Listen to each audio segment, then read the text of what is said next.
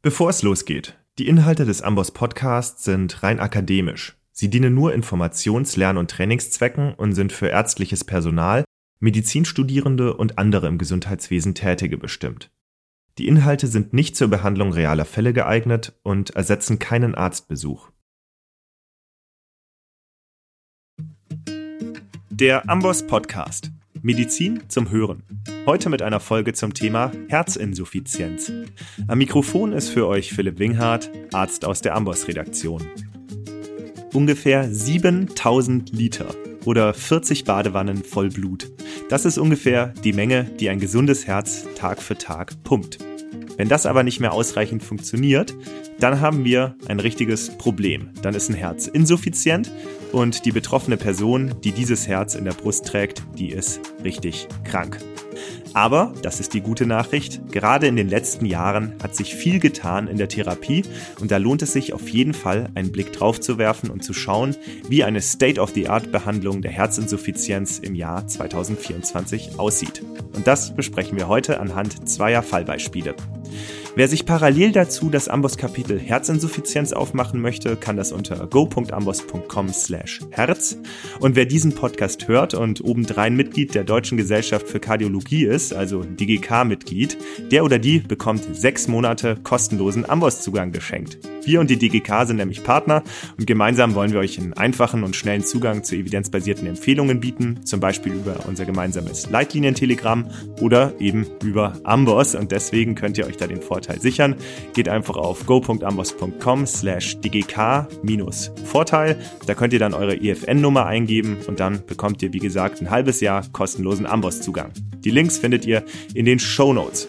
So, Herzinsuffizienz ist unser Thema heute. Die Expertin dazu heißt Dr. Victoria Johnson. Sie engagiert sich nicht nur in der DGK, sondern sie ist auch Kardiologin am Universitätsklinikum in Frankfurt am Main. Und ich freue mich, Victoria, dass wir heute zusammen über die Herzinsuffizienz sprechen werden. Herzlich willkommen. Vielen Dank, dass du heute zu Gast im Amboss Podcast bist. Ja, vielen lieben herzlichen Dank für die Einladung. Ich freue mich auch sehr, dass ich zusammen mit dir diese Folge zum Thema Herzinsuffizienz aufnehmen kann und Ihnen und euch so ein paar Aspekte vielleicht noch mitbringen kann. Dann würde ich sagen, starten wir direkt rein und mit den Basics zur Herzinsuffizienz ist ja, ich würde sagen, bei vielen und eigentlich allen unserer Hörerschaft schon einiges bekannt. Ich würde es aber gerne doch noch mal runterbrechen. Wenn wir jetzt die Herzinsuffizienz definieren würden, wie würdest du das machen? Also Herzinsuffizienz ist ja erstmal ein klinisches Syndrom, ein Bild einer von klinischen Beschwerden, die Patientinnen und Patienten mitbringen typischerweise vielleicht vorneweg schon mal so, wenn ein Patient über Dyspnoe, also Luftnot klagt, ähm, leistungsgemindert ist, im Alltag nicht mehr gut zurechtkommt und dann auch noch ähm, periphere Ödeme hat, dann sollte das uns daran denken lassen. Und was ist jetzt eigentlich Herzinsuffizienz? Im Prinzip ist es erstmal ein Pumpversagen des Herzens, also unsere Pumpe, das Herz ist nicht mehr in der Lage, das Herzzeitvolumen aufrechtzuerhalten und den Körper entsprechend mit Blut und Sauerstoff ausreichend versorgen zu können. Auf die Symptome kommen wir dann gleich noch zu sprechen, ne, was das alles dann macht. Was mich jetzt noch interessieren würde, häufig ist sie, ich glaube, das wissen wir alle, wie häufig ist die Herzinsuffizienz und vielleicht auch, was für eine Rolle hat sie für unser Gesundheitssystem? Genau, es ist tatsächlich sehr häufig. Wenn wir jetzt äh, weltweit drüber nachdenken, dann sind ungefähr 60 Millionen Menschen an Herzinsuffizienz ähm, betroffen, also schon wirklich eine große Anzahl an Patientinnen und Patienten. In Deutschland tatsächlich ist die Gesamtprävalenz bei ein bis zwei Prozent mit dem Alter entsprechend ansteigend. Und ich glaube, ähm, der relevante Grund fürs Gesundheitssystem ist tatsächlich, dass ja der häufigste Grund für Krankenhauseinweisungen wirklich auch die dekompensierte Herzinsuffizienz ist bei uns und das natürlich ein enormer Kostenfaktor auch fürs Gesundheitssystem ist. Und deswegen müssen wir uns eben auch sehr viel Gedanken machen, wie wir unsere Patientinnen und Patienten gut behandeln können. Mhm, also ein riesen Kostenfaktor auch, natürlich aber auch Lebensqualität ne, für die Betroffenen. Es hat ja auch eine wirklich hohe Mortalität. Ne? Genau, es ist tatsächlich auch die dritthäufigste Todesursache in Deutschland, die Herzinsuffizienz. Also die Patientinnen und Patienten sind nicht nur häufig im Krankenhaus, haben häufig ja lange und protrahierte Aufenthalte, sondern tatsächlich versterben auch viele unserer Patientinnen und Patienten an Herzinsuffizienz. Und ich glaube, wir kennen diese Abbildungen aus den Publikationen, wenn man sieht, dass quasi die Mortalität immer weiter ansteigt nach jeder Dekompensation. Also wenn wir uns überlegen, dass ich glaube, glaube, dass man fünf Jahre überlebt im Mittel nach der ersten äh, Dekompensation, dann ist das schon eine relevante Erkrankung, die wir gut und rechtzeitig behandeln müssen. Die Kaplan-Meier-Kurven sind ja gar nicht so unähnlich zu metastasierten Karzinomen, ne? Genau, und in dem Bewusstsein der Bevölkerung ist das ja häufig eine ganz andere Wahrnehmung und ich glaube, daran müssen wir auch arbeiten, dass wir unsere Patienten gut aufklären, die Angehörigen unserer Patientinnen und Patienten gut aufklären und eben dann auch entsprechend gute medizinische Therapie anbieten können. Ich würde gerne noch abschließen die häufigsten Ursachen. Da gibt's ja vollkommen verschiedene. Du hast ja schon gesagt, es ist ein Syndrom und da kann ja ganz viel dahinter stehen. Vielleicht schauen wir uns einfach die häufigsten mal an. Genau, wenn wir jetzt ähm, an Deutschland und an den globalen Norden denken, dann ist sicherlich die häufigste Ursache ähm, tatsächlich auch die koronare Herzerkrankung. Das heißt, ich habe durch verengte Herzkranzgefäße, darüber kommt es dann zu einem Absterben der Herzmuskelzellen sozusagen hinter der Stenose und dadurch eben einfach zu einer Schwächung des Herzmuskels, einer geschränkten Pumpfunktion, so dass das tatsächlich der häufigste Grund bei uns ist, ähm, gefolgt von der arteriellen Hypertonie, die durch ihre pathophysiologischen Folgen eben durch das zum dicker werden des Ventrikels, durch die hohe ähm, Druckbelastung und dann eben auch durch die Steifigkeit Häufigkeit eben entsprechend auch zu Formen der Herzinsuffizienz führen kann. Also ich glaube, das sind die Dinge, die wir besonders denken müssen, sicherlich auch bei den Patientinnen und Patienten, die sich mit den entsprechenden Risikofaktoren vorstellen. Aber um es äh, vorwegzunehmen, es gibt noch eine ganze Vielzahl an anderen Ursachen, die dann eben auch entsprechend ähm, aufgearbeitet und abgeklärt werden sollten, wenn der Patient zum Beispiel keine Durchblutungsstörung des Herzens hat. Wer bei uns ins Amboss-Kapitel Herzinsuffizienz schaut, wird sehen, dass die KHK und der Hypertonus zusammen für 70 bis 90 Prozent der Fälle hierzulande verantwortlich sind. Ich finde das ganz erstaunliche Zahlen. Ja, das ist tatsächlich beeindruckend und ich glaube, das spiegelt nochmal wieder, wie wichtig das ist, dass wir nicht nur über Herzinsuffizienz, sondern eben auch über Blutdruckeinstellung ähm, aufklären und über ähm, Reduktion von Risikofaktoren. Ich glaube, das ist ganz, ganz wichtig, dass wir ähm, auch an Prävention denken, weil natürlich der Bluthochdruck lässt sich sehr gut behandeln. Die ischämische Herzerkrankung und auch die Durchblutungsstörung des Herzkranzgefäßes kann ja durch Veränderung des Lebensstils, durch viele eben einfache Möglichkeiten einfach reduziert werden. Wenn wir überlegen, wie viele Menschen eben an den Folgen der Herz Herzinsuffizienz leiden, glaube ich, dürfen wir diesen ganz, ganz wichtigen Aspekt auch gar nicht äh, vernachlässigen. Genau da kann ich natürlich auf unseren letzten Podcast hinweisen zum arteriellen Hypertonus. Da haben wir mit Dr. Ingo Krenz gesprochen, einem Hypertensiologen aus Hamburg. Und der hat da nochmal ganz interessante Einblicke in die Therapie der arteriellen Hypertonie gebracht. Stichwort Chlortalidon ist doppelt so stark blutdrucksenkend wie HCT. Da lernt man also noch jede Menge auch über so ein Thema, von dem man eigentlich denkt, da weiß ich doch schon alles. Jetzt würde mich interessieren, die Herzinsuffizienz, wir haben es schon gehört, ganz verschiedene Ursachen. Es gibt ja auch vollkommen verschiedene Klassifikationen. Also wenn ich jetzt da hineinschaue, dann kann ich sagen, akut, chronisch, kompensiert, dekompensiert, links, rechts, global, systolisch, diastolisch, kombiniert, HEFREF, HEFPEF, NYHA. Also da gibt's ja so viele verschiedene. Jetzt würde ich mich mal fragen, welche nehme ich denn überhaupt? Das ist, glaube ich, eine gute Frage. Und ich glaube, das ist vielleicht auch das, was ähm, im Thema Herzinsuffizienz vielleicht auch zu sehr viel Verwirrung gesorgt hat, dass die Einteilung so ein bisschen ja verändert wurde, auch in den letzten Leitlinien, auch in dem letzten Leitlinien-Update, das ja von der ESC jetzt kürzlich vorgestellt worden ist, auf das wir sicherlich auch nachher nochmal kurz zu sprechen kommen. European Society of Cardiology ist das. Ne? Genau, ne? die, die, ESC, ja. genau, die European mhm. Society of Cardiology. Und es gibt entsprechend dazu natürlich auch einen deutschen Kommentar von der Deutschen Gesellschaft für Kardiologie. Für alle diejenigen von uns, die das nicht auf Englisch lesen möchten, gibt es auch eine sehr schöne Kurzvariante auf Deutsch. Und ja, wie teile ich es jetzt ein? Also zum einen ist es sicherlich immer noch so, dass wir die Herzinsuffizienz anhand der linksventrikulären Ejektionsfraktion, also der LVEF, klassifizieren können. Und da hat man sich aktuell auf drei äh, Gruppen geeinigt. Ähm, das sind jetzt so ein bisschen Zungenbrecher. Ich versuche das mal für euch alle so ein bisschen runterzubrechen. Wir haben zum einen die, ähm, die HEFREF, also die Herzinsuffizienz mit hochgradig reduzierter Pumpfunktion. Das heißt, wir haben eine Ejektionsfraktion kleiner 40 Prozent und entsprechender Symptomatik. Und dann haben wir sozusagen auf der Gegenseite, die jetzt ja doch auch sehr in den Mittelpunkt gerückte ähm, Herzinsuffizienz mit erhaltener Pumpfunktion, die HEFPEF, wo ich eben alle Patientinnen und Patienten einschließe, die Herzinsuffizienzsymptome haben und eine LVEF größer gleich 50 Prozent. Ja. Also das REF, also HEF REF, das steht für Heart Failure with Reduced Ejection Fraction und das PEF steht für Preserved Ejection Fraction. Genau. Und äh, jetzt nur kurz eine Frage zwischendurch, jetzt habe ich dich hier voll unterbrochen, entschuldige, aber wie ist denn nochmal die Ejektionsfraktion normalerweise, also wenn sie gesund ist? Das ist vielleicht noch ein ganz wichtigen Punkt. Genau, was ist normal? Also die normale Ejektionsfraktion ist zwischen 60 und 70 Prozent, wenn ich die echokardiografisch messe. Und dann habe ich eben diese beiden großen Kategorien mit der hochgradig reduziert, kleiner gleich 40 Prozent und erhaltene Pumpfunktion im Sinne von größer gleich 50 Prozent. Und wer jetzt gut aufgepasst hat, hat schon festgestellt, da fehlt auch noch irgendwie ein Teil der LVEF. Und für die Patientinnen und Patienten, die sich mit Herzinsuffizienz-Symptomatik und einer LVEF von 41 bis 49 Prozent vorstellen, haben wir eben die Heart Failure with Mildly Reduced Ejection Fraction, also auch HFM-REF genannt. Okay, also HFM-REF Mildly Reduced Rejection Fraction. Genau. Und dann gibt es ja noch so eine Art Subgruppe, wenn wir Patienten haben, die eine ähm, deutlich eingeschränkte LV-Funktion hatten, die sich dann wieder erholte, dann kann man auch von HEF-IMPEF sprechen, also Herzinsuffizienz mit wieder improved Ejection Fraction. Das ist sozusagen auch noch eine ähm, Gruppe, die in manchen Studien auch entsprechend beleuchtet wird. Okay, also Abkürzungen gibt's genug. Aber eigentlich wollten wir uns ja gerade anschauen, welche Klassifikation ich denn jetzt am Ende benutze. Genau, das heißt, wir können die Patienten anhand der, ähm, der linksventrikulären Pumpfunktion in diese drei Gruppen einteilen. Wir können Patientinnen und Patienten natürlich auch nach ihren klinischen Beschwerden einteilen. Hat vielleicht jeder schon mal was von NYHA gehört, diese New York Heart Association Einteilung.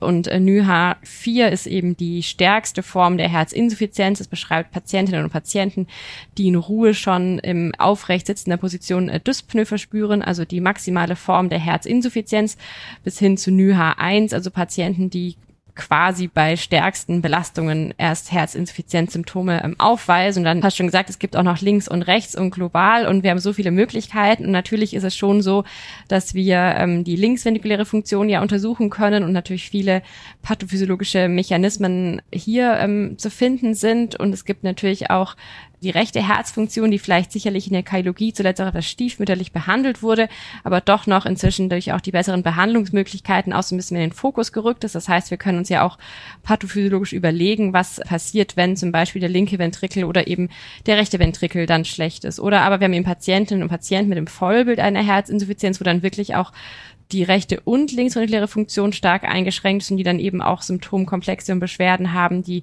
auf all diese Mechanismen zurückzuführen sind, die dann eben entsprechend im Körper auch passieren. Jetzt könnte man ja meinen, zu viele Köche versalzen manchmal die Suppe. Was ist denn der Vorteil, dass jetzt die HEFREF und die HEFPEF und die HEFMPEF und die HEFIMPEF noch dazugekommen sind?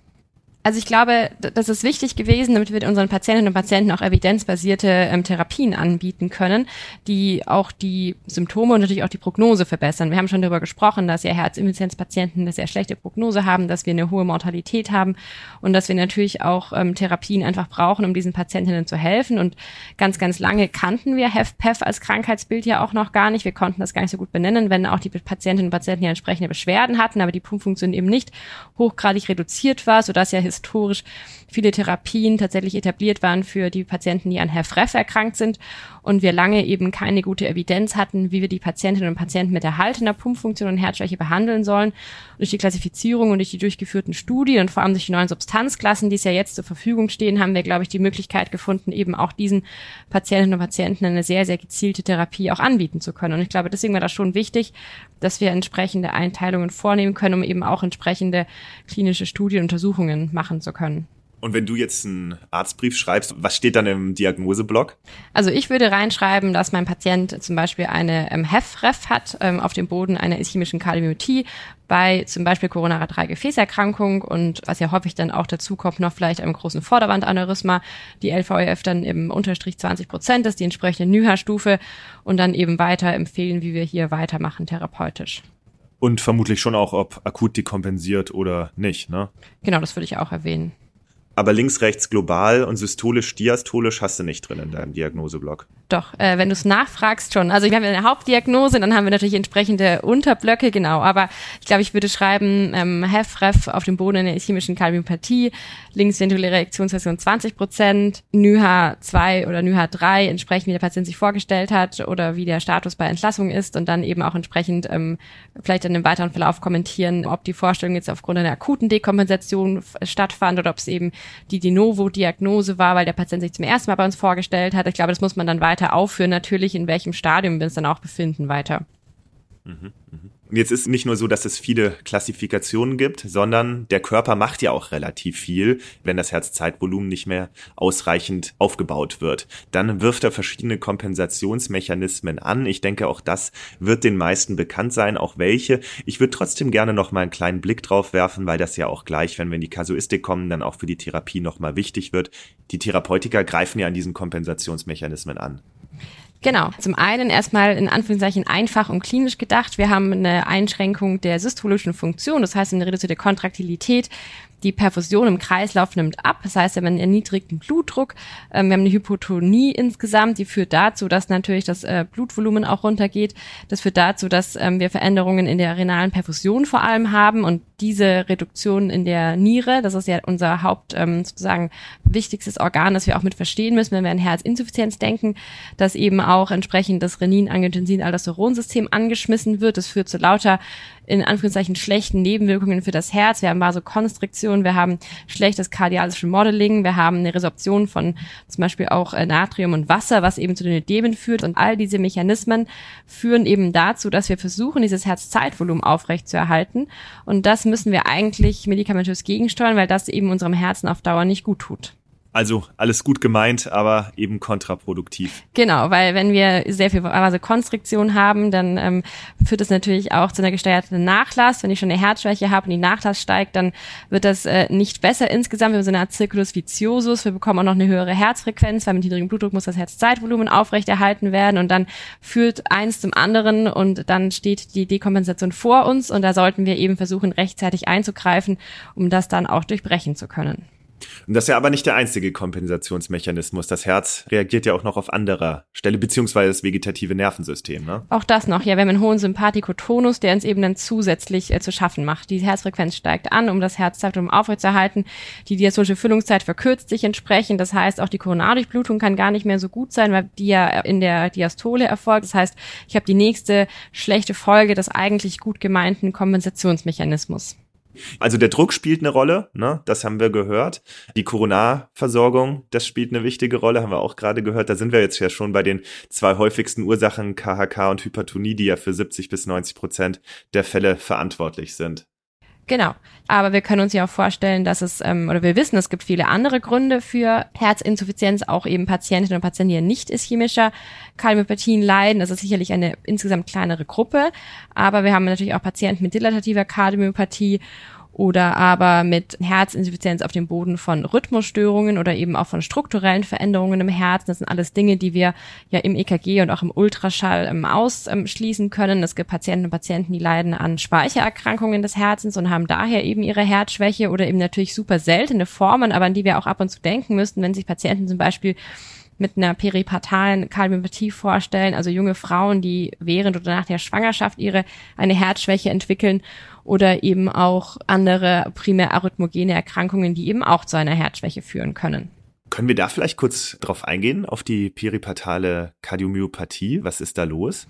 Also es sind tatsächlich Frauen, die ähm, während der Schwangerschaft oder eben in unmittelbarem Zeitpunkt zur Entbindung nach der Schwangerschaft eine mitunter sehr, sehr schwere ähm, Herzinsuffizienz entwickeln können. Die pathophysiologischen Mechanismen sind zum Teil nur verstanden. Wir wissen, ähm, das kann tatsächlich von einer leichten Form der Herzschwäche bis hin zu ganz, ganz dramatischen Verläufen mit mechanischem Unterstützungsdevice tatsächlich auch führen, weil man eben tatsächlich durch die Schwangerschaft eine so schwere Einschränkung der linksventrikulären Funktion erfährt, die dann aber, wenn die Schwangerschaft beendet ist und in entsprechender Therapie tatsächlich auch fast immer komplett reversibel ist, Gott sei Dank, aber eben auch klinisch recht eindrücklich ist und an die man eben auch denken muss, wenn sich entsprechend die Patientinnen und Patienten vorstellen, weil wir alle ja so ein bisschen wissen, dass Schwangerschaft so ein bisschen Luftnot macht, aber wenn eben dann doch auch eine Einschränkung der LV-Funktion dazukommt, muss man eben doch sehr, sehr alert sein, um daran dann ähm, zu denken. Und da gibt es auch in Deutschland ähm, ganz ähm, spezielle Zentren mit hoher Expertise, die diese Patientinnen dann auch entsprechend betreuen können. Ist das häufig? Tatsächlich ist es selten, aber man muss es ähm, rechtzeitig erkennen tatsächlich, um dann eben auch behandeln zu können, weil man dann ganz verschiedene Behandlungsoptionen hat, was man den Patienten anbieten kann. Wichtig ist ja auch, dass viele der Medikamente, die wir eigentlich bei Herzschwäche ja sonst einsetzen, auch sich mit der Stillzeit und der Schwangerschaft nicht gut vertragen. Also es ist tatsächlich ein sehr komplexes Krankheitsbild. Vielen Dank für diesen kleinen Exkurs. Jetzt haben wir natürlich gehört, KHK, Hypertonie zusammen, das absolute Gros, aber die anderen Ursachen sind natürlich auch sehr wichtig. Genau, gerade wenn zum Beispiel keine KK vorliegt, einfach die Augen offen halten, den Patienten weiter untersuchen, um dann doch auch immer die Ätiologie der Herzinsuffizienz zu klären. Ich glaube, das ist die Bottomline, die ich Ihnen und euch mitgeben muss, dass wir einfach immer herausfinden müssen, warum hat dieser Mensch Herzinsuffizienz, damit wir entsprechend auch dann ganz, ganz gezielt den Patienten, die Patienten behandeln können, um die Prognose auch entsprechend verbessern zu können, weil wir für viele, viele Formen der Herzinsuffizienz auch inzwischen sehr zielgerichtete Therapien eben auch anbieten können. Gut, so viel zu den Ursachen. Ich würde sagen, Klinik, Diagnostik, Therapie, das machen wir anhand der Fallbeispiele. Du hast ja zwei für uns mitgebracht. Einmal wird es um die HEFREF gehen und dann noch um die vielleicht etwas weniger gut bekannte HEFPEF. Wir starten mit der HEFREF. Wen hast du da für uns dabei? Genau, wir stellen uns vor, dass sich ein 60-jähriger männlicher Patient bei uns in der Praxis zum ersten Mal vorstellt der seit mehreren Wochen eigentlich Luftnot hat. Das hat ihn nicht so besonders gestört, das war irgendwie nicht so schlimm. Der jetzt aber festgestellt hat, dass dazu gekommen ist, dass er seine Wohnung im zweiten Stock gar nicht mehr betreten kann, ohne unterwegs mehrfach anzuhalten. Also musste die Einkaufstaschen ungefähr drei bis viermal abstellen, bis er eigentlich die Treppenstufen geschafft hat. Und außerdem ist mir halt irgendwie aufgefallen, dass die Beine abends ganz schön dick geworden sind. Morgens ist das besser, aber der Nachtschlaf ist irgendwie auch gestört, weil er eben auch drei bis viermal auf Toilette muss und irgendwie das stört ihn jetzt in der Konstellation dann doch irgendwie, weil gerade das nächtliche Durchschlafen, das, das war halt mal besser und so kommt er halt im Alltag nicht mehr so gut zurecht.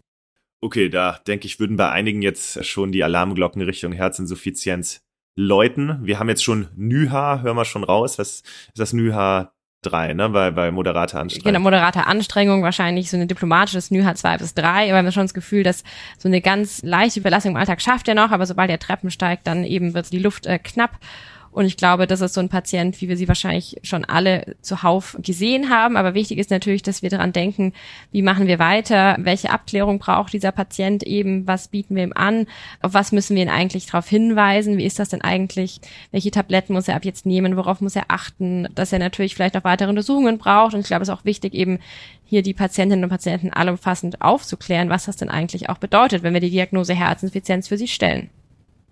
Und wie würdest du das machen, wenn der jetzt vor dir sitzt? Genau, also ich würde ähm, ihn körperlich untersuchen. Ich würde das feststellen, was wir schon vermuten, dass er peripherme Edema hat, dass er vielleicht auch einen gestauten Jugularvenenpuls schon hat, ob der Aszites hat, ob der woanders noch Wasser eingelagert hat. Wir wollen ganz wichtig natürlich auskultieren. Auch heutzutage ist das Stethoskop und unsere klinische Untersuchung ja immer noch die Basisdiagnostik. Wir wollen ihn auskultieren. Hat er ein relevantes Vitium vielleicht? Ähm, hat er ein anderes Problem? Na, das ist ja ganz wichtig. Und dass wir ihn entsprechend natürlich dann weiter zum Kardiologen, zur Kardiologin schicken, wenn wir keine weitere Diagnostik selber machen können.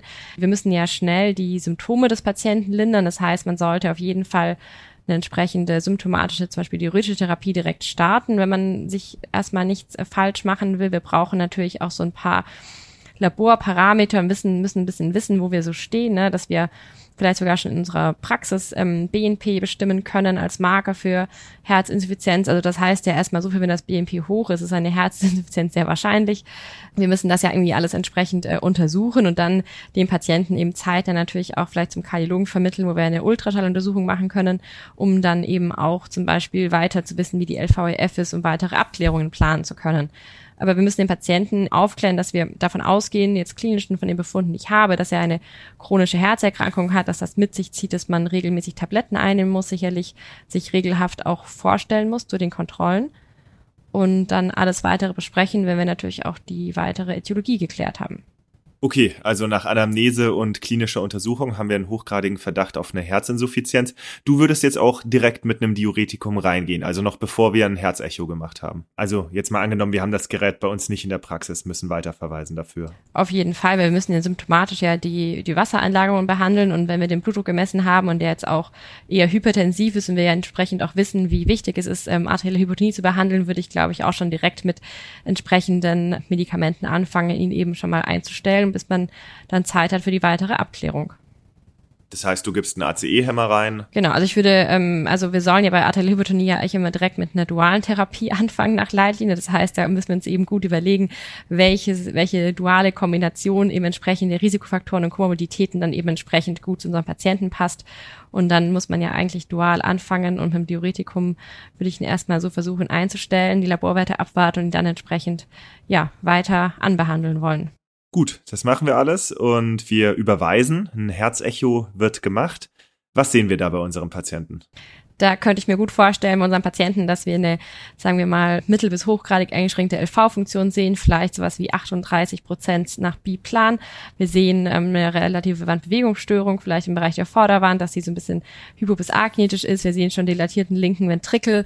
Daraus vielleicht schon auch, weil der Ventrikel dilatiert ist, muss man sich ja vorstellen, ähm, die Herzklappe wird immer größer und die, die Herzklappen, die wachsen ja nicht mit, nur weil der Ventrikel größer wird. Das heißt, ich ziehe ja sozusagen durch meinen vergrößerten Ventrikel, ziehe ich dann auch die Klappen aus auseinander, die werden dann auch undicht. Das heißt, ich habe wahrscheinlich schon so ein mittelgradiges Mitralklappenvitium vielleicht bei den Patienten, das einfach aufgrund von der Dilatation und dem Auseinanderziehen des Ventrikels, dass dann einfach auch schon andere Strukturen des Herzens Mitleidenschaft gezogen werden und kann das wahrscheinlich auch schon im Ultraschall sehen und besteht dann doch auch der Verdacht, dass diese Herzschwäche, die ich jetzt ja als HFrEF definieren kann. Ne? Ich habe die entsprechenden Beschwerden. Ich habe eine LVEF von unter 40 Prozent im Echo, zum Beispiel Biplan nach Simpson geschaltet und sehe auch ja Hinweise eben im Ultraschall darauf, dass ich die Blutungsstörung des Herzens habe.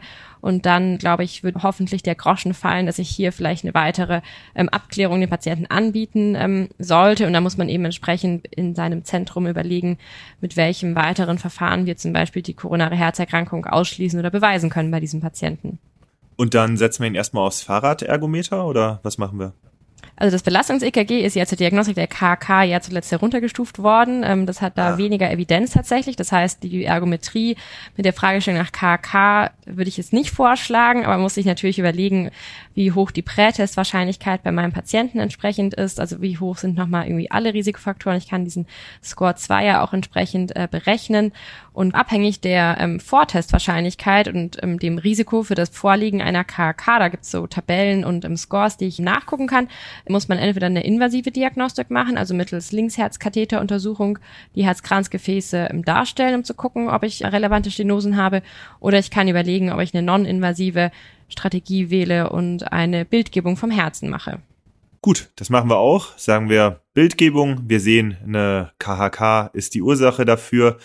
Jetzt ist es ja so, wir haben schon was eindosiert, ein ACE-Hämmer und ein Thiazid als Kombinationspartner und dann haben wir ihm auch ein Schleifendiuretikum gegeben. Das ist ja aber noch nicht alles. Wie machen wir jetzt weiter medikamentös? Das ist, glaube ich, die Frage heute, wie machen wir weiter? Und ich glaube, da haben wir ja seit der letzten Heart Failure Guideline, also der letzten Leitlinie für Herzinsuffizienz, vor allem für die HFrEF, da kennen wir schon die Fantastic Four oder auch die Fantastischen Vier. Das sind vier Substanzklassen, die wir unserem Patienten anbieten sollen. Und wichtig ist eben, dass wir einmal den Beta-Blocker haben, den wir anbieten. Wir haben den Mineralkortikoid-Antagonisten. Wir haben den ACE-Hämmer oder den ARNI. Er hat schon einen ACE-Hämmer. Über ARNIs können wir vielleicht gleich noch sprechen. Und dann eben die SGLT2-Inhibitoren als neueste Substanzklasse, die dazugekommen ist, alle mit einer Klasse 1-Empfehlung. Und die Empfehlung ist auch, dass wir zügig versuchen, alle diese vier Substanzen unserem Patienten zu verschreiben, damit er die eben alle dann nehmen kann, um seine Herzinsuffizienzsymptomatik doch deutlich verbessern zu können. Vielleicht können wir also auf die ANIs nochmal eingehen. Das sind ja, denke ich, jetzt so eine Abkürzung, die jetzt nicht vielleicht ganz geläufig ist. Angiotensin-Rezeptor Neprilysin-Inhibitor. Kannst du uns vielleicht nochmal erklären, was es mit diesen Medikamenten auf sich hat und wie die funktionieren? Genau, also ARNI werden sie auch genannt, weil wie du schon richtig gesagt hast, ist ja der volle Name so ein halber Zungenbrecher. Ja. Und ähm, die ARNIs sind quasi ein Kombinationspräparat, das eben aus einem ähm, Satan besteht, also einem AT1-Blocker und eben einem Neprilysin-Inhibitor. Und dieser Neprilysin-Inhibitor, der verzögert den Abbau von diesen natriuretischen Peptiden. Und wenn wir die eben inhibieren können durch den ARNI, dann kommt es eben zu günstigen Effekten wie zu einer gesteigerten Natriurese, zu einer Sympathikolyse und auch eben entsprechend zu einer Vasodilatation gerade diese Vasodilatation ist sicherlich auch das Problem im klinischen Alltag so ein bisschen, weil sie haben ja in den Studien einen wahnsinnig guten ähm, Effekt gezeigt, vor allem bei den Patientinnen und Patienten mit HFrEF. Das ist ja eine Klasse 1 Indikation. Wir haben nur eben auch das Problem, und da hatten wir ja schon drüber gesprochen, über den ja häufig ja doch deutlich reduzierten Blutdruck als Folge des reduzierten Herzzeitvolumens und dass die ANIs eben bei manchen Patientinnen und Patienten den Blutdruck eben dann doch auch weiter reduzieren können, so dass es häufig schwierig ist, die entsprechend ähm, einzudosieren und vor allem auch im weiteren Verlauf aufzutitrieren, weil wir eben dieses Problem haben. Aber wenn die Patienten und Patienten sie gut vertragen, dann ist es eine ganz, ganz wichtige therapeutische Substanzklasse, um eben auch die Patienten gut zu behandeln. Mhm. Das heißt, die Hypotonie ist mein limitierender Faktor, ob ich die einsetzen kann oder nicht. Genau, da muss man so ein bisschen ausprobieren auch, ob man dann die mit einer niedrigen Dosis startet oder versucht, dass die Patienten es vielleicht dann erstmal nur abends einnehmen, weil ja die nächtlichen Hypotonien sind häufig nicht so symptomatisch, wie wenn ich das eben tagsüber hypoton bin. Da kann man dann so ein bisschen versuchen, das mit den Patienten auch ausprobieren, weil ja schon das Ziel wäre, ähm, diese zweimal tägliche Tablette irgendwie mit der maximal zu tolerierenden Dosis doch auch einnehmen zu können. Okay, Angiotensin-Rezeptor, Neprilysin-Inhibitor, kurz ARNI. Das kann zum Beispiel eine Fixkombination Sacubitril-Valsartan sein. Das ist jetzt auch meines Wissens die einzige, die auf dem Markt ist. Entresto da der Markenname. Da gibt's noch kein Generikum, soweit ich weiß. Zu meinem Kenntnisstand aktuell auch nicht. Und dann, jetzt kommen wir dazu, die SGLT2-Inhibitoren. Vielleicht kannst du uns die auch noch mal näher bringen. Die sind ja gerade in aller Munde. Genau, sicherlich auch aufgrund der wahnsinnig guten wissenschaftlichen Daten, die wir dazu haben. Genau, die sind ja Inhibitoren des Sodium-Glucose-Transporters in der Niere. Und bildlich gesprochen führt das dazu, dass wir einfach mehr Glucose im Urin ausscheiden, eine Glucosurie haben. Das ist ja osmotisch wirksam und zieht dann eben auch entsprechend andere Substanzen mit sich. Und wir haben nicht nur eine gute Blutdrucksenkung zum gewissen Maß, aber haben eben auch viele weitere positive Effekte auf die ähm, Herzinsuffizienz. Und das ist gerade für die zwei großen Substanzen, die wir ja kennen, Dapagliflozin und Empagliflozin, ja auch in vielen Studien gezeigt worden, sodass wir eben auch jetzt mit guten wissenschaftlichen Argumenten diese Therapie unseren Patientinnen und Patienten auch verschreiben können was ja auch schon in der Breite geschieht. Da kennen wir vor allem Dapagliflozin und Empagliflozin, die hast du ja auch gerade genannt. Die inhibieren den Sodium-Dependent Glucosetransporter 2, deswegen SGLT2-Inhibitoren. Die kommen ja eigentlich aus der Diabetologie, ne? Genau, in den Zulassungsstufen für diabetische Medikamente müssen inzwischen eben auch Herzinsuffizienzaspekte und Endpunkte eben betrachtet werden. Und da hat man eben festgestellt, dass man hier sehr positive Effekte erzielen konnte. Und dann hat man eben weitere Untersuchungen mit verschiedenen Herzinsuffizienz-Subtypen auch gemacht, um dann eben festzustellen, dass ja die SGD2-Inhibitoren für das gesamte Spektrum der Ejektionsfraktion eben tatsächlich benefiziell sind, dass wir hier eben sehr, sehr gute pharmakologische Effekte eben auch erzielen konnten. Mhm. Und das heißt, bei unserem HEFREF-Patienten sind die jetzt schon gleichwertig mit den anderen genannten dieser Fantastic Form. Genau, und zwar auch schon seit der Vorstellung der Leitlinie im Jahr 2021 eben diese für Medikamenten, die Fantastic Four, eben gleichwilliges Klasse 1 Therapie empfohlen. Und um jetzt vielleicht den Bogen zu spannen zum Jahr 2024 ist es ja so, dass jetzt kürzlich eben das Update der europäischen Herzinsuffizienzleitlinie vorgestellt worden ist, weil man muss sich ja vorstellen, so eine Leitlinie hat ja einen gewissen Entstehungsprozess. Es dauert ein paar Jahre, bis wir eben alle Daten und Fakten dieser meist ja fast über 100 Seiten umfassenden Werke haben, mit teilweise knapp 1000 Zitationen, je nachdem, welche Leitlinie man an die Hand nimmt. Und äh, es ist natürlich ein längerer Prozess. Das heißt, Studien, die eben entsprechend erst einen Tag nach äh, Forschung der Guideline vorgestellt werden, die haben eben leider keinen Einfluss mehr auf die Leitlinie. Und weil eben direkt nach dem Erscheinen dieser Leitlinie im Jahr 2021 noch so viele wichtige Studien vorgestellt worden sind, die uns eben vor allem im Bereich von HFPEF ähm, wahnsinnig weiterbringen im klinischen Alltag, hat man sich eben entschieden, nicht zu warten, bis turnusgemäß die nächste Guideline rauskommt, sondern eben ein Update vorzustellen, weil man eben jetzt mehr Evidenz hat für die Patienten mit HFPEF und auch HEMREF, die wir bisher eben einfach gar nicht so gut behandeln konnten. Und da spielen die SGD2-Inhibitoren eben eine große Rolle, weil direkt nach dem ESC-Kongress sind eben die beiden großen Studien vorgestellt worden für Patienten mit HFpEF, für die beiden großen Substanzklassen. Und ähm, das hat jetzt eben auch Einzug gefunden in das Update. Und um es kurz zu machen, ähm, für die HFpEF haben SGLT2-Inhibitoren einfach auch eine Klasse 1-Empfehlung jetzt, sodass wir auch diesen Patienten, denen wir bisher ja wirklich im klinischen Alltag sehr, sehr wenig gut helfen konnten, jetzt eben auch eine weitere gut evidenzbelegte Therapie zur Verfügung steht. Zur HEFPEF kommen wir gleich noch im Fallbeispiel. Ich hätte jetzt noch eine Frage zur Eindosierung dieser Fantastic Four.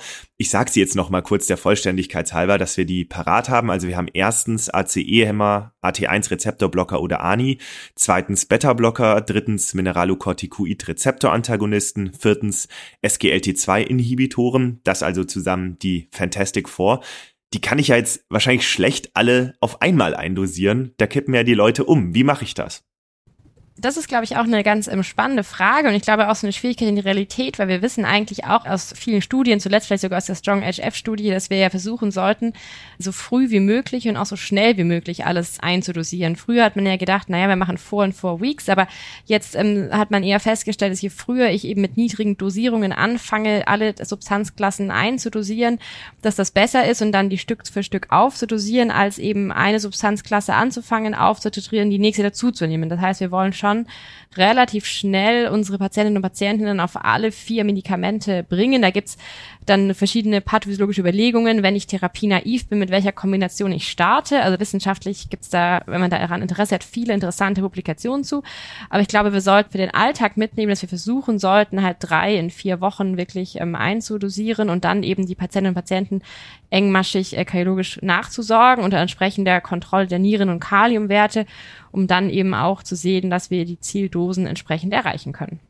Wir haben das auch bei uns im Kapitel drin. Du hast das jetzt schon angesprochen, drei Schritte in vier Wochen. Da haben wir so ein Beispiel aufgeführt unter dem Unterpunkt Therapieprinzipien nach DGK ESC. Kann man sich anschauen, wie das funktionieren kann. Link in den Show Notes. Dann haben wir unseren Herrn M jetzt also eigentlich schon mustergültig eingestellt, oder? Nee, ich würde doch auch denken, wir haben die Ethologie seiner Herzinsens abgeklärt, wir haben ihm aufgeklärt, wie es weitergeht, wir haben ihm alle Tabletten ähm, verordnet, ähm, von denen wir wissen, dass sie seine Prognose auch verbessern können und vor allem die Symptome lindern. Und ich glaube, jetzt geht es darum, dass wir ihn auch so ein bisschen über allgemeine Verhaltensweisen aufklären, dass Therapieadherenz eben sehr wichtig ist, dass es viele Tabletten sind, dass wir verstehen, wenn er sie nicht alle nehmen möchte, aber das natürlich ganz, ganz wichtig ist für ihn. Wir müssen ihn vielleicht auch aufklären, dass er eine gewisse Trinkmengenrestriktion hat, dass er eben nicht vielleicht dreieinhalb Liter pro Tag trinken kann, weil das eben auch natürlich zu einer entsprechenden Dekompensation führen kann wir müssen ihn da so ein bisschen an die Hand nehmen, denke ich, und eben auch ähm, entsprechend regelmäßig nachsorgen, um zu sehen, dass wir eben einen stabilen Zustand weiterhin haben, um auch vielleicht auf etwaige Veränderungen entsprechend reagieren zu können. Und zum Thema Nachsorge, wie oft würdest du ihn dir einbestellen? Also kommt jetzt ein bisschen drauf an, wie adherent er ist und wie klinisch es ihm geht, aber ich glaube, wenn die Patienten alles halbe Jahr sieht. Ich glaube, es kommt wirklich ein bisschen auf die Komorbiditäten noch drauf an, wie regelmäßig wir die Patienten sehen müssen, wie er weiter versorgt ist, welche weiteren Therapien er hat, ob er zum Beispiel eine Indikation dafür hat, dass er zum Beispiel auch irgendwann eine ICD-Implantation braucht, weil die Pumpfunktion sich weiter verschlechtert hat und wir ihm vor dem plötzlichen Herztod schützen müssen. Da gibt's ja ganz, ganz, ganz viele weitere Aspekte, die sich ja anschließen in diese Diagnose, die ich fürchte, heute gar nicht alle mit dir erörtern zu können. Da gibt es viele Möglichkeiten, worüber wir uns Gedanken machen müssen, wenn wir Herrn M quasi sein ganzes Leben lang noch weiter gut versorgen möchten. Also die Nachsorge individuell, aber mindestens alle sechs Monate. Jetzt haben wir es ja eingangs schon gehört, die akut dekompensierte Herzinsuffizienz ist der häufigste Grund für Hospitalisierungen überhaupt. Ab wann sollte ich denn einweisen? Ich glaube vor allem, wenn die Gründe, die für die akute Dekompensation Sachen sind, die ich in der Praxis einfach nicht so schnell lösen kann. Ich weiß nicht, wie viele Hausärzte in Tachykardis vorflimmern in der Praxis mal eben schnell kardiovertieren können bei unserem Herrn M, vor allem wenn es eine Erstdiagnose ist oder wir haben ihn auskultiert, haben das Gefühl, dass die Mitralklappe jetzt doch irgendwie relevant hochgradig ist. Wir haben das Gefühl, vielleicht bei einer hyperintensiven Krise, die dann eben zum Lungenödem führt, das können wir auch nicht in der Praxis handhaben. Also ich glaube, das sind wirklich so diese ganz, ganz akuten Dinge, die auch zu dieser ja doch meistens ja doch sehr eindrücklichen Dekompensation führen, vielleicht noch eine begleitende Pneumonie, weil er irgendwie einen Infekt hat und dann ist das exazerberiert. Also ich glaube, das sind schon so die Dinge, wo wir dran denken sollten, den Patienten noch zügig in die Klinik einzuweisen und wir eben entsprechend die Ursache für die Dekompension schnell rausfinden können, schnell behandeln können, um dann eben wieder den Patienten so einen Steady State zu bringen, damit er wieder ähm, gut rekompensiert werden kann. Und ich glaube, das ist eben auch wichtig, dass wir das schaffen, die Patientinnen und Patienten schnell zu rekompensieren. Rekompensation würde, wie gesagt, in der Klinik laufen. Mal angenommen, das hat jetzt gut geklappt bei unserem Herrn M. Er hat eine hohe Dosis Furo bekommen und die Thiazide hoch und ist jetzt eigentlich wieder ganz gut rekompensiert. Mache ich dann etwas mit meinen Fantastic Four? Wie passe ich die an nach Rekompensation oder ist das überhaupt notwendig? Genau, also wichtig ist, glaube ich, dass wir ihn wieder mit allen vier Tabletten entlassen. Ich glaube, das, was wir in der Klinik ja häufig beobachten, ist, Patienten kommen dekompensiert und ich hatte ja schon angesprochen, Herz und Niere, das hängt ja schon auch sehr eng zusammen. Das heißt, wir müssen auch verstehen, wie die Niere funktioniert, wenn wir Patienten mit Herzinsuffizienz behandeln.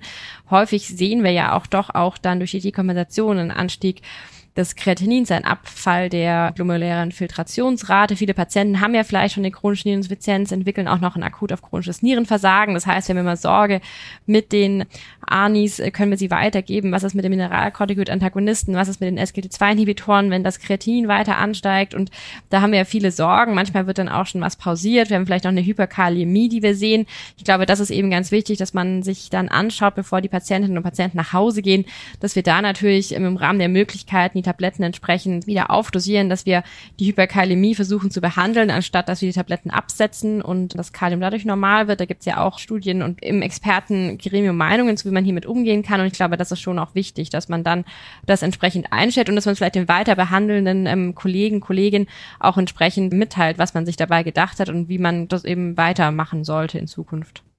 Können wir vielleicht zuletzt noch einen Blick auf die Fahrtauglichkeit werfen? Wie würde das jetzt aussehen bei unserem Herrn M?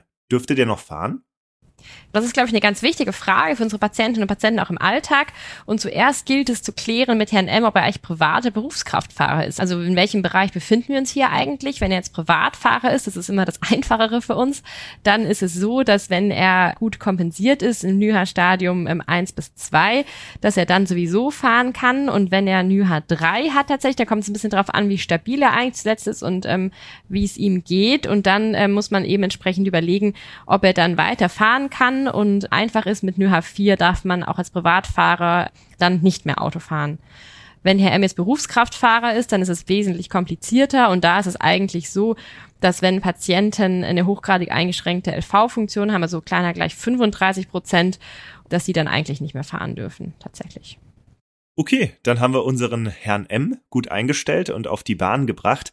Ich würde gerne nochmal über die HEFPEF sprechen. Die ist ja manchmal so ein bisschen unklar. Können wir da uns vielleicht nochmal zuwenden? Auf jeden Fall. Ich glaube, HFPEF ist ja was, was wir bisher eben einfach unter repräsentiert war, weil wir es gar nicht so gut ähm, diagnostizieren konnten. Wir wussten vor allem ja gar nicht, wie wir den Patientinnen und Patienten helfen können. Wir wissen aber tatsächlich ja auch, dass die Prognose der HEF-PEF ja auf keinen Fall besser ist als die der Patienten, die an schwerer HEF-REF erkranken. Also deswegen ist es, glaube ich, auch ganz, ganz wichtig, dass wir über dieses Krankheitsbild ähm, sprechen. Dann lass uns das doch wirklich anhand eines Falls vielleicht nochmal durchsprechen. Also wir haben Symptome einer Herzinsuffizienz, aber eine erhaltene linksventrikuläre Ejektionsfraktion, also über 50 Prozent Auswurf. Wie sieht das dann aus? Wer sitzt da in der Praxis vor mir?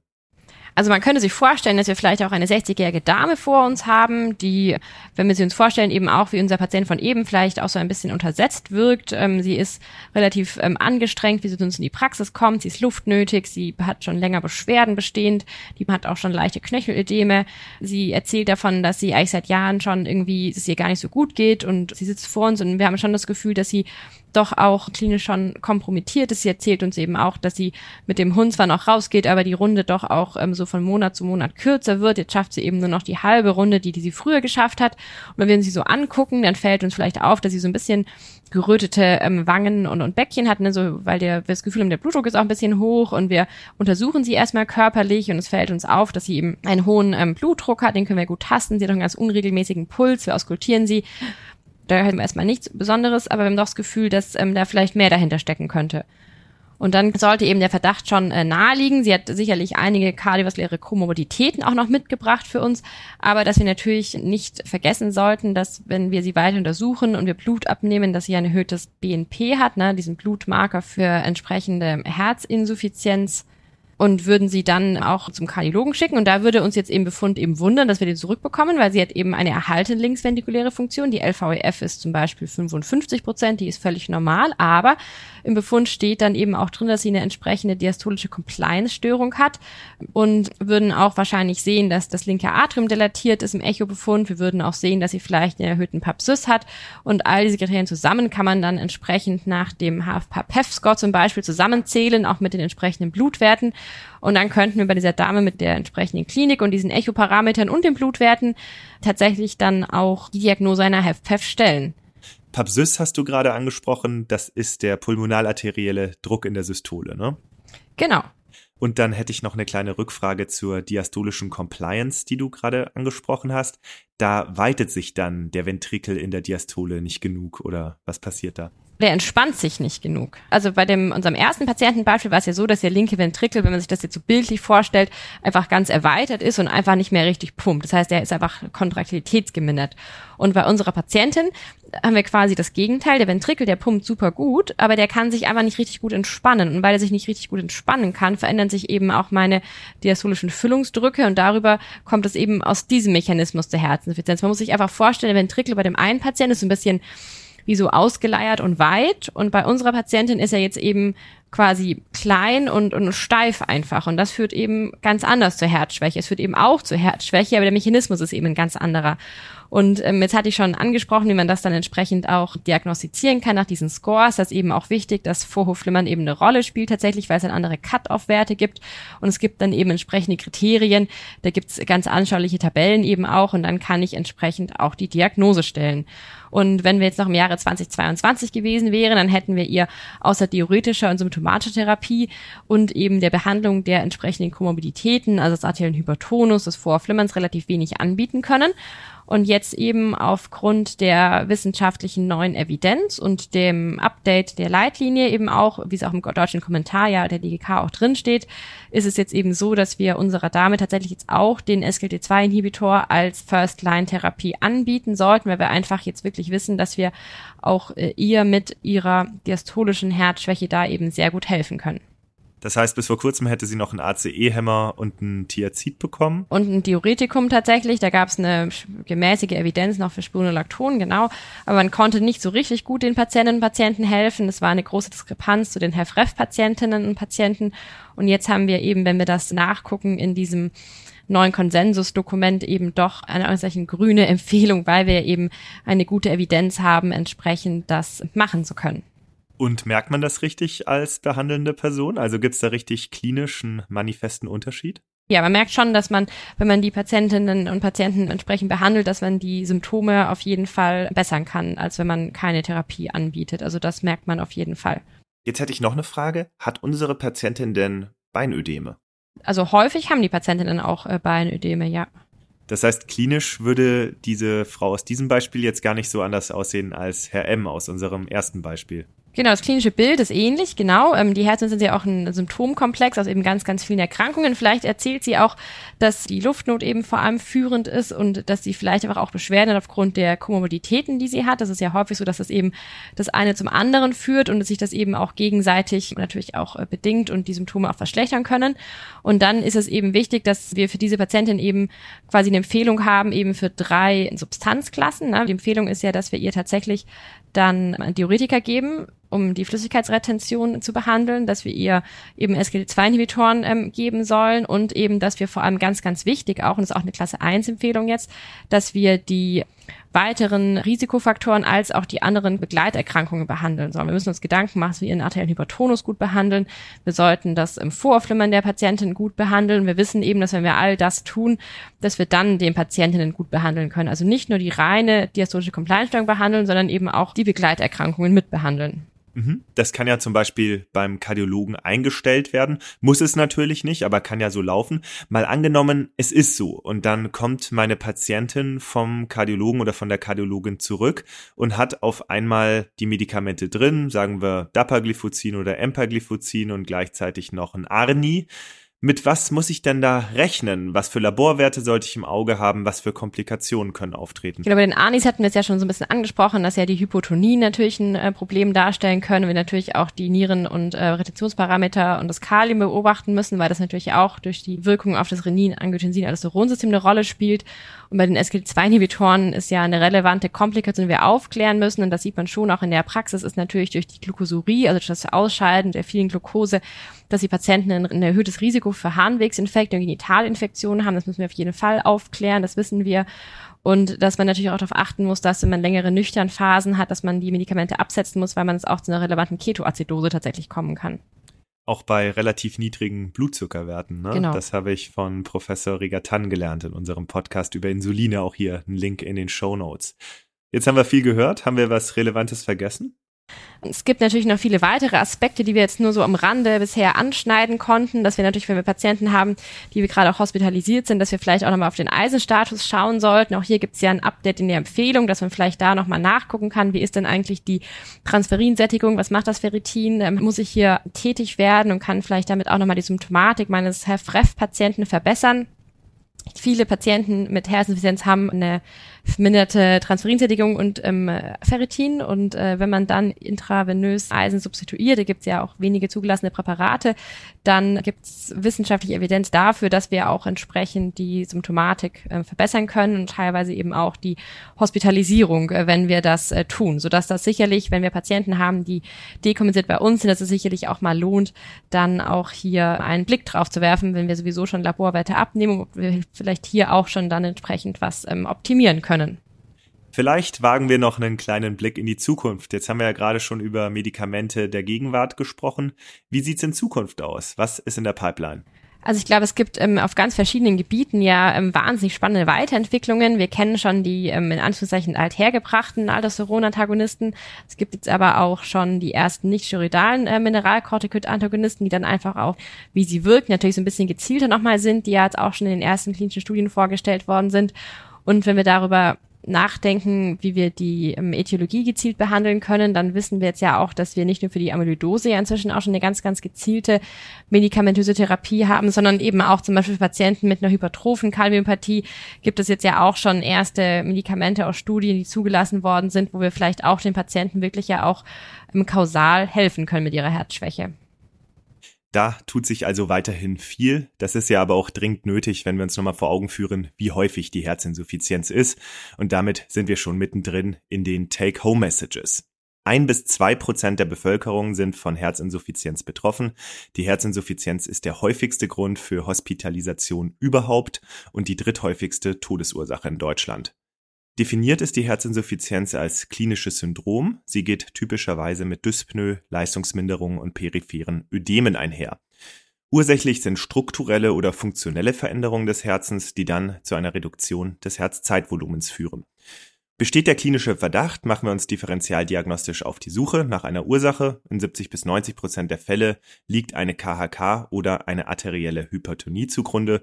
Wir sollten aber auch an seltenere Ursachen denken, wie zum Beispiel dilatative Kardiomyopathie, Herzrhythmusstörungen oder auch beispielsweise Speichererkrankungen.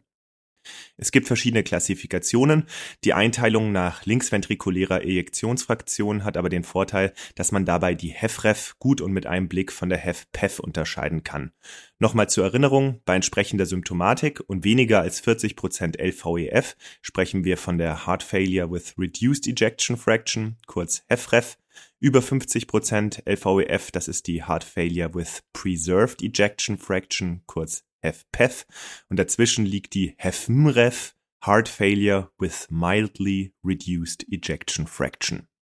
In der medikamentösen Therapie geht es vor allem darum, die Kompensationsmechanismen des Körpers zu adressieren. Hier stehen uns die Fantastic Four zur Verfügung. Erstens ACE-Hämmer, AT1-Rezeptorblocker oder ANI, zweitens Beta-Blocker, drittens Mineralocorticoid-Rezeptorantagonisten und viertens die SGLT2-Inhibitoren. Alle vier Klassen sind gleichwertig und sollten möglichst zügig, idealerweise innerhalb eines Monats begonnen werden und dann gegebenenfalls in der Dosis angepasst werden. Bei Anis überwachen wir vor allem den Blutdruck, der kann bei Hypotonie die Therapie limitieren.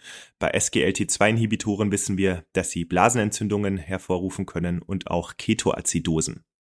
Bereits eingestellte PatientInnen sehen wir mindestens alle sechs Monate zur Nachsorge, hier auch immer mal auf den Eisenstoffwechsel achten und gegebenenfalls eine Substitution einleiten, außerdem proaktiv die Fahrtauglichkeit ansprechen. BerufskraftfahrerInnen dürfen unter einer LVEF von 35 Prozent oder bei vorliegenden NYHA 3 oder höher nicht mehr fahren. Privatpersonen bei NYHA 4 nicht mehr. So viel in aller Kürze zu den Take-Home-Messages. Victoria, gibt's denn etwas noch deinerseits, das du unseren Hörerinnen und Hörern mit auf den Weg geben möchtest? Also ich glaube, wenn wir daran denken, dass wir einfach eine gute etiologische Abklärung der Herzinsuffizienz machen, um dann wirklich auch zielgerichtet behandeln zu können, ist das schon super, weil wir einfach wissen, dass man inzwischen sehr, sehr viele Krankheitsbilder ähm, anders adressieren kann. Und ich glaube, wir sollten mitnehmen, dass wir den Fantastic Four ähm, haben und dass wir sie entsprechend auch versuchen sollten, ähm, zügig ähm, aufzudosieren, auch ambulant und das eben auch entsprechend regelmäßig nachsorgen sollten. Victoria, ich bedanke mich ganz herzlich, dass du heute zu Gast im Amboss Podcast warst. Ja, ähm, ich bedanke mich auch ganz herzlich für die Einladung und für das äh, nette Gespräch. Ich glaube, Sie und ihr habt alle gemerkt, dass wir noch, äh, glaube ich, weitere Stunden damit verbringen könnten, über ganz, ganz andere Aspekte noch von Herzinsuffizienz zu reden, über noch viel ähm, gezieltere neue Therapien und vielleicht gibt es ja einfach auch in Zukunft noch eine Folge, wo wir auf so ähm, spezielle Reformen und äh, deren doch inzwischen auch sehr neuen therapeutischen Möglichkeiten eingehen können. Das würde mich auch sehr freuen. Ich hoffe, dann seid ihr auch wieder mit dabei. Ich freue mich schon darauf. Bis zum nächsten Mal. Alle Infos zum Amboss Podcast und der Amboss Wissensplattform findet ihr unter go.amboss.com slash podcast. Macht es gut. Bis zum nächsten Mal. Tschüss.